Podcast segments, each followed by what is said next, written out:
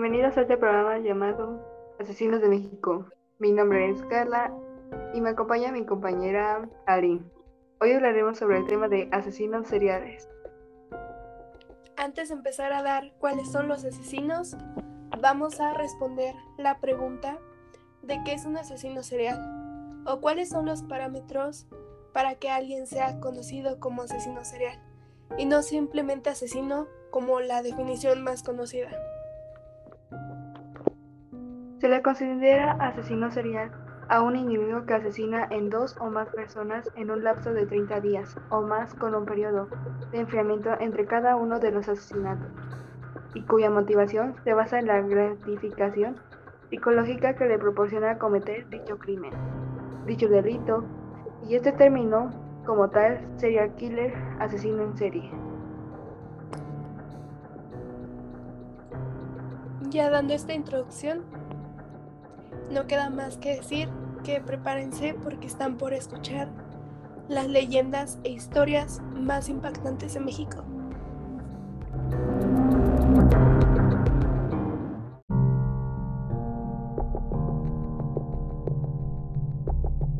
Durante el porfiriato en la Ciudad de México, varios cadáveres comenzaron a aparecer a las orillas del río Consulado, todos con las mismas características. Mientras Jack, el destripador, hacía de las suyas en Londres, en México un hombre de nombre Francisco Guerrero se convertiría en el primer asesino en serie en el que se tiene registro en el país. Su periodo de actividad fue durante el porfiriato.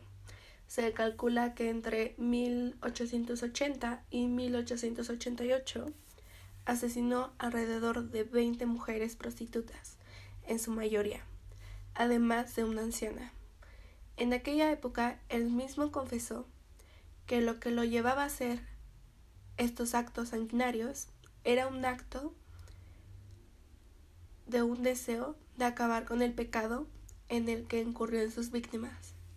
Francisco Guerrero llegó a la Ciudad de México a los 22 años.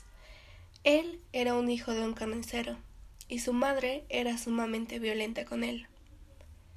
Después de su llegada al río Consulado, se empezaron a encontrar cadáveres. De hecho, se había convertido como tal en un vertedero de los restos de más de una docena de mujeres, estranguladas y torturadas. Eran víctimas de Francisco Guerrero. Estas mujeres en su mayoría eran prostitutas que laboraban en el centro de la Ciudad de México. El perfil psicológico que se tiene de este asesino el cual fue realizado por algunos estudios del tema, este hombre se sentía con todo el derecho de asesinar, porque consideraba un pecado el labor de sus víctimas, además de estar lleno de un odio de superioridad física y moral, por lo que aprovechaba la vulnerabilidad de las mujeres para desfogar su odio contra el género femenino. Se rumorea que fue un vecino quien lo entregó y lo delató y así los gendarmes pudieron arrestarlo en una pulquería.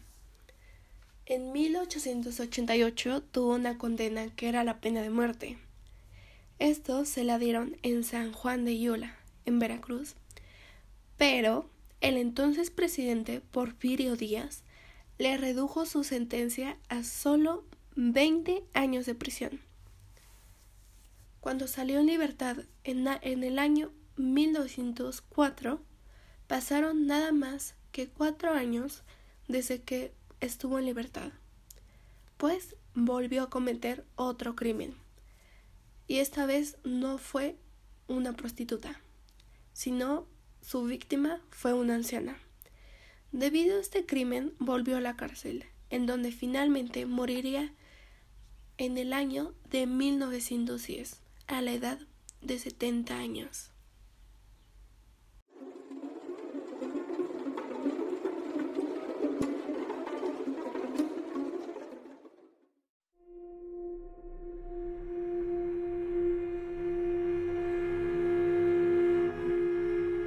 Soy la señora Juana Barraza Samperi. ¿Ruda o técnica? Ruda de corazón. ¿Y dónde es más ruda, aquí o en casa? Ah, pues en los dos lados. El caso de Juana Barraza Sampeiro.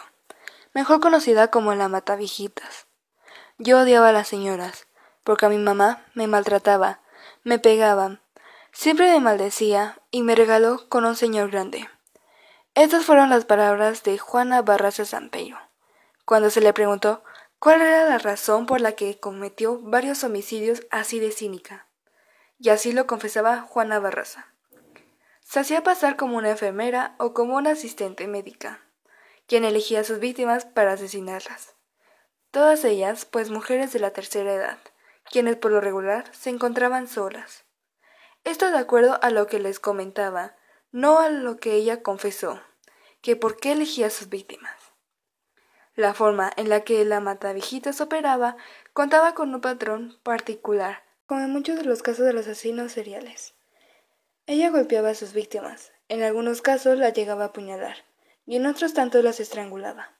Y en tres casos las víctimas de Juana Barraza tenían su poder una copia del niño del chaleco rojo, una obra de Paul Cézanne.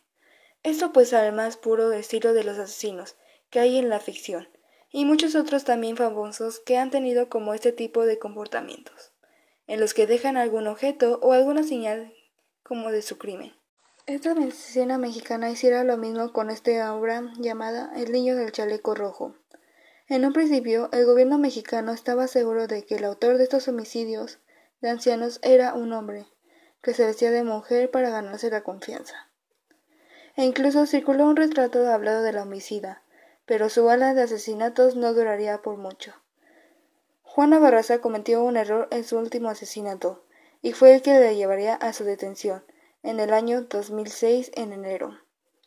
La Matavijitas cometió su último crimen al apuñalar y a estrangular a Ana María de los Reyes Alfaro, quien tenía unos 80 años de edad. Lo que Juana Barraza no calculó fue que ahora no estaba sola, pues tenía un inquilino viviendo con ella mismo, que se dio cuenta del crimen que cometió y de inmediato avisó a las autoridades quienes lograron capturar al temido asesino en serie. Pero, para su sorpresa, no se trataba de un hombre, sino de una mujer. Tras esta detención, su cara acaparó las primeras planas de todos los medios de comunicación mexicanos. En ningún momento se mostró arrepentimiento alguno, y esta mujer incluso aseguró que había elegido a sus víctimas por necesidad económica. La Matavijitas fue acusada por el asesinato de 17 personas, de las cuales había robado al menos 12 aunque existen teorías a las que se les asegura que Juana Barraza es responsable por el asesinato de al menos 40 personas. Pero aún no se han confirmado oficialmente el resto de estos homicidios. El juez determinó que la Matavijitas debería pasar 754 años y 17 días en prisión.